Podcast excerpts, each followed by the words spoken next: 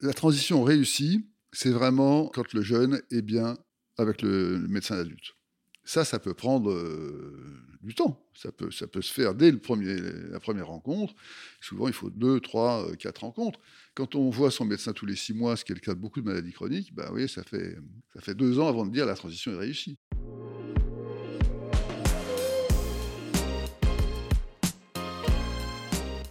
Franchir, le podcast de la transition ado-adulte.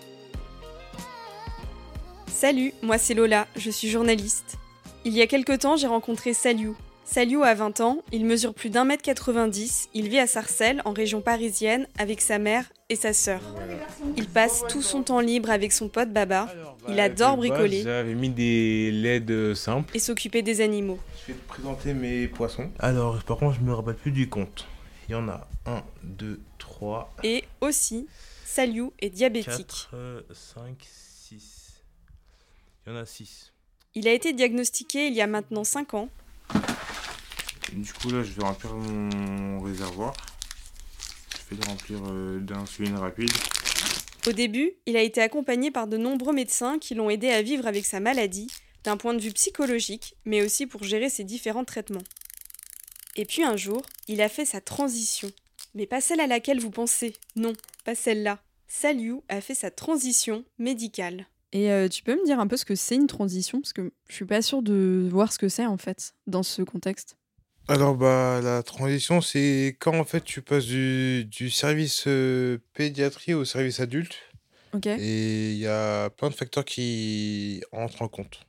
Le service euh, en adulte, c'est toi qui fais tout tout seul. Tu es quand même euh, accompagné par un corps euh, médical, mais en grande partie c'est c'est toi qui qui gère tout en fait, qui gère tout. Le service euh, adulte c'est un peu le but quand même de se gérer entre guillemets tout seul. Au niveau des rendez-vous, traitements, suivi médical, c'est une nouvelle étape dans sa vie. Je pense que pour passer du côté adulte, euh, c'est propre à chacun dans le sens où chaque personne en fait a son à son degré de maturité en fait et se, sent prêt à passer en adulte. Pour ma part, j'ai voulu passer en adulte assez tôt. Je voulais le faire tôt parce qu'en fait, je me sentais prêt. Parce que l'adulte, c'est un, c'est un autre monde par rapport à la pédiatrie en fait.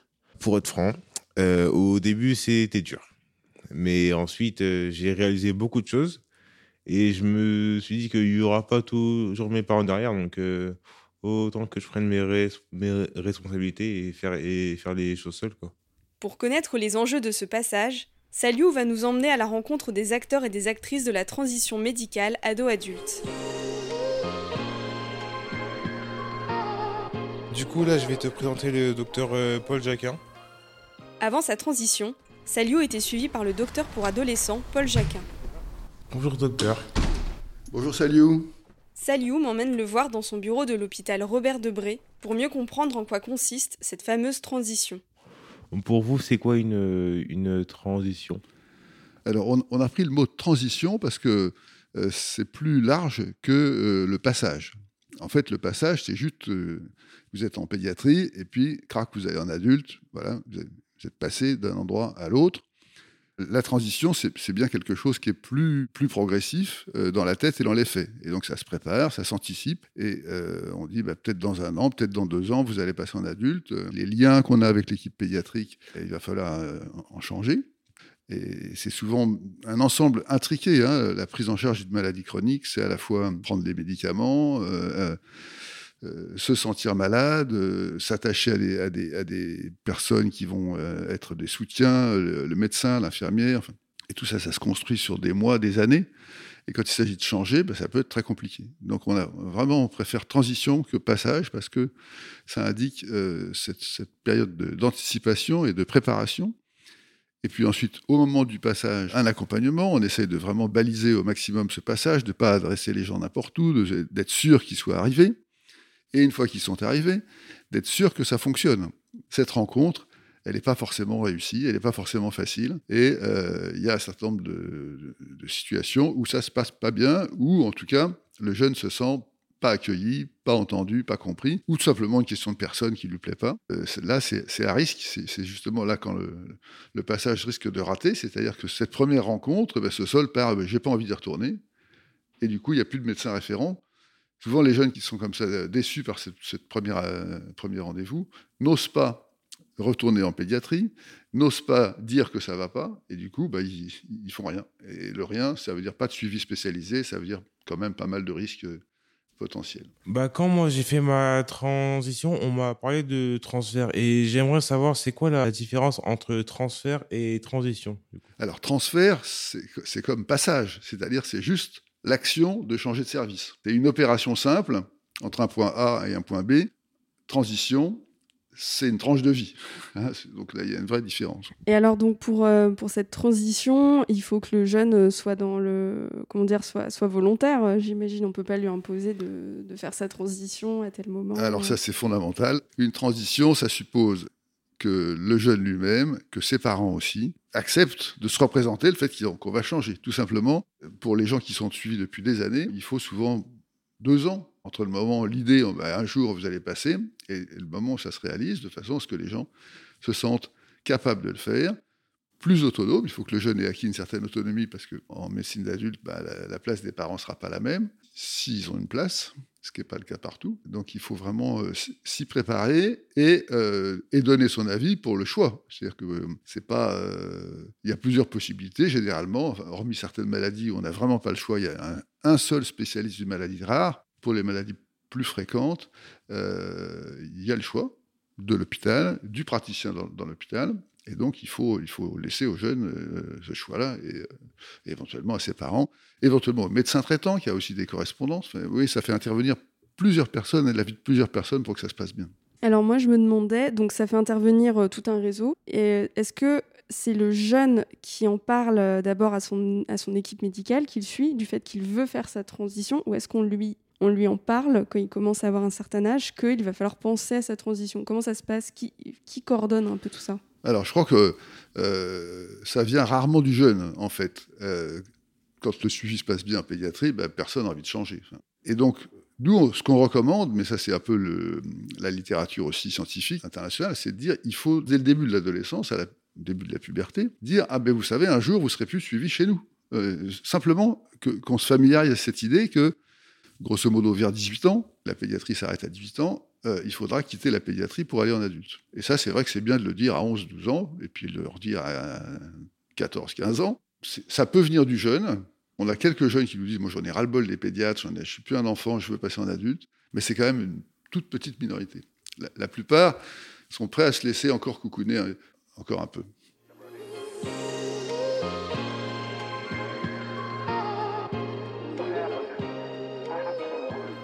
Après notre rendez-vous avec le docteur Jacquin, avec Saliou, on s'est posé une nouvelle question. Comment se passe la transition des jeunes qui ont des maladies rares? Car si certaines maladies comme le diabète sont assez bien connues et traitées par beaucoup de médecins, c'est loin d'être le cas de toutes les maladies chroniques. Oui, Saliou, alors qu'est-ce que tu voulais me dire? Nous partons à la rencontre de Célia Crétol, qui est chirurgienne, viscérale pédiatrique, mais aussi coordonnatrice MAREP, le centre de référence pour les malformations anorectales et pelviennes rares basé à l'hôpital Necker.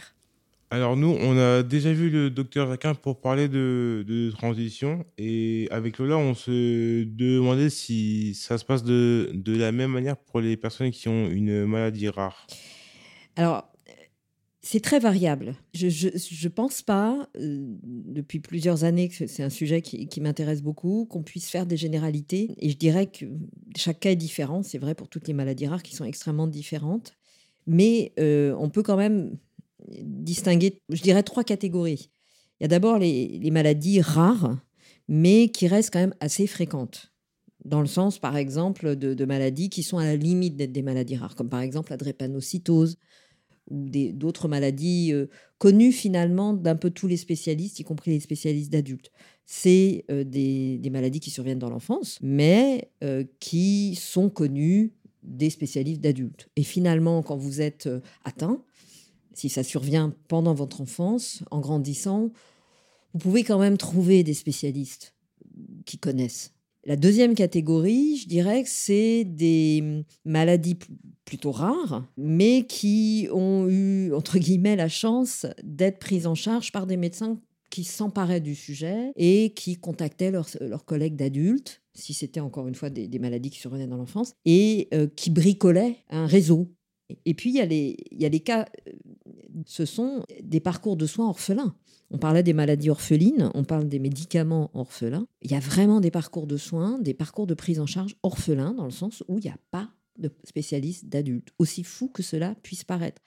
Je pense que ce qui est le plus difficile, en tout cas une des choses les plus difficiles pour les patients atteints de maladies rares, c'est de perdre le suivi avec un praticien auquel ils ont donné leur fidélité et leur confiance.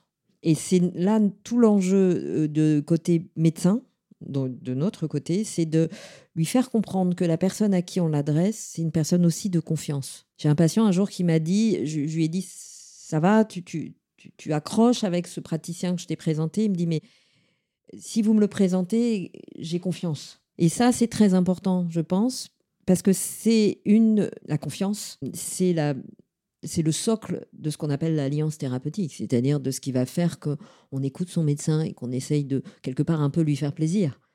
Et, quand on a connu un enfant tout petit, voire même nous la naissance, bah c'est dur.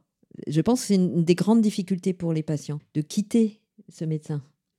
Et, à nous, l'enjeu, c'est vraiment de lui transmettre cette confiance dans la personne pour que lui-même ait confiance et n'interrompt pas son suivi.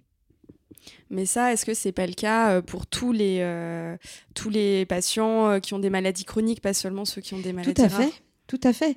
Je, parlais avec une maman récemment, de, son médecin traitant part en retraite. Euh, et elle est suivie depuis toujours. Elle me dit c'est notre médecin de famille, il est ultra investi, il nous a vu grandir, il part en retraite et c'est une vraie rupture c'est une vraie rupture. Et, c'est très dommage qu'en ville, souvent, malheureusement, euh, avec le manque de médecins, on ne puisse pas euh, instaurer ces consultations comme nous on fait dans la transition. Beaucoup d'entre nous font des consultations communes avec le futur médecin d'adulte. C'est tout à fait vrai. Hein, dans toutes les maladies chroniques, on s'attache il y a un lien qui se crée forcément, et c'est là-dessus qu'est basée notre relation. Quand on fait une ordonnance, pourquoi il, irait suivre notre ordonnance, euh, le patient, et, pas plus que celle d'un autre? Parce qu'on a confiance, on, se connaît. On... Pierre Canouic, qui est un pédopsychiatre très investi dans la transition, disait la, la transition doit être une séparation sans être une rupture, une rupture de soins. Rupture. Et d'ailleurs, moi, je, dis souvent aux, jeunes, euh, donne-moi de tes nouvelles. Vraiment, ça me fera plaisir. Et on s'en donne j'ai des nouvelles où il y a un bébé, ils font une grossesse, euh, il dit tiens ça y est, euh, j'ai réussi presque quelque part. C'est hyper, euh, hyper touchant.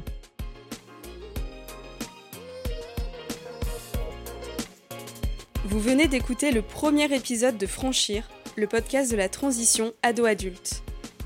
Ce podcast vous est présenté par la filière de santé maladies rares Neurosphinx, pilote du groupe de travail interfilière transition adolescent-adulte, et la plateforme de transition Advenir ainsi que son groupe de jeunes Comaja et le comité de jeunes Maladies Rares. Dans le prochain épisode, Saliou nous emmènera à la rencontre de Mariam et Clémence, 17 et 20 ans, toutes deux atteintes de maladies chroniques rares. Ensemble, nous nous interrogerons sur les liens entre le passage à l'âge adulte et la transition médico-sociale. Merci pour votre écoute. On se retrouve dans 15 jours pour la suite de Franchir.